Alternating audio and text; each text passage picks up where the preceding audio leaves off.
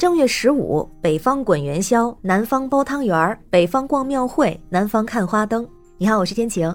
确实各地的习俗不太一样哈。而除此之外，正月十五在北方的很多地方还会吃糖葫芦。您说这是为什么呀？咱一会儿再说。咱先说这两天啊，还真有一个和糖葫芦有关系的新闻，还冲上了热搜。这个是发生在西班牙，是有一个网友啊发了一个视频，说是在西班牙有一位中国摊主在当地卖糖葫芦，生意火爆，糖葫芦三十块钱一根儿，很快被抢空。拍摄视频的网友就说啊，没想到在这儿中国的糖葫芦这么抢手，很多顾客围在老板的摊子四周抢着要，老板连糯米纸和包装袋都省了，直接递给顾客拿着就走。同时也提到呢，在当地的一个摊位费是每天八百欧，折合人民币是五千九百块钱左右。但是即便这样，老板一天也赚不少钱。那大家看到这个视频之后呢，反应不太一样。有人就觉得这糖葫芦卖的这么贵啊，还说想起了两磅一串的羊肉串，一磅多一串的烤蘑菇，十五欧一盘的炒蔬菜等等。老干妈卖的更贵。还有人说，西班牙平均工资不才两千欧左右吗？但同时也有很多网友认为，这个价格可不贵。虽说看着是三十块钱人民币，但是货币不同呀，折合过去也就是三四欧元吧，比方便面卖的便宜多了，比奶茶便宜更多。而且很多人说啊，这还卖便宜了。看视频里头糖葫芦都是真材实料，而且这摊位费一天是五千九百块人民币。有人还算了一下，说至少两百多串才能平摊了成本，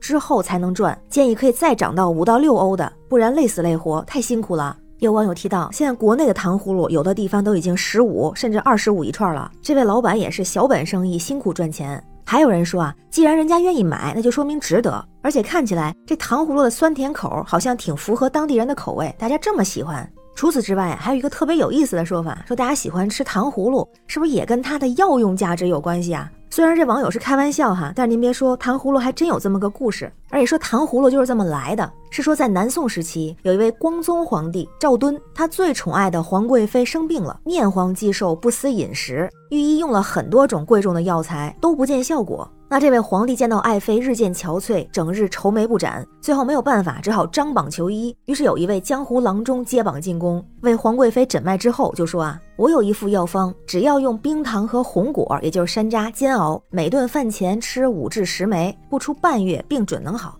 一开始大家是半信半疑，不过呢，这种吃法还比较合贵妃的口味，所以呢，就照此办法服用之后，果然如期病愈。于是皇帝大喜。后来这种做法就传到了民间，老百姓又把它穿起来卖，就成了后来的冰糖葫芦。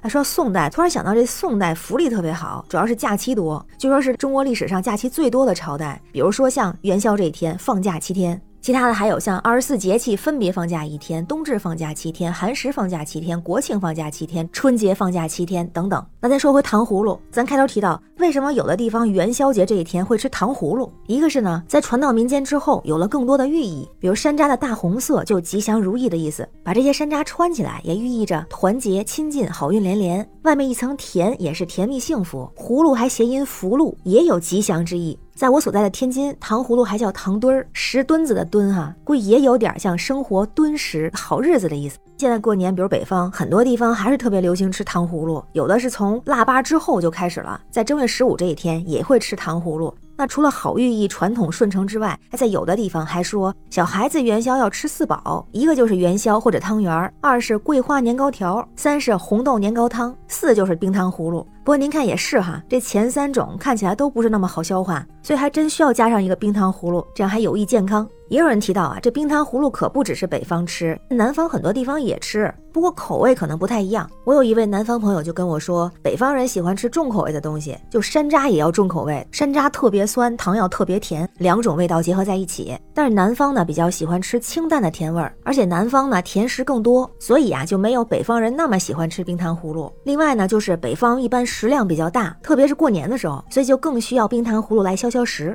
我觉得他说的有道理，不过好像也不能代表所有的情况。感觉食物也在各地融合，包括中国的小吃美食也在和国外交融。我还是那个观点，就是对内保护我们各地优良的传统文化习俗，同时实现交融；对外呢，保有和保护我们的中华文化，同时也维护世界文化的多元。那关于新闻中的糖葫芦在西班牙热销这事儿，不知道您怎么看？在过年期间，在正月十五这一天，您会吃糖葫芦吗？您当地有什么元宵节习俗呀？都欢迎在评论区留言，咱们一块儿聊。我是天晴，这里是雨过天晴，感谢您的关注、订阅、点赞和分享，也欢迎加入天晴的听友群，联系绿色软件汉语拼天晴下划线零二幺四，送您福禄寿喜，祝您新年好运，拜拜。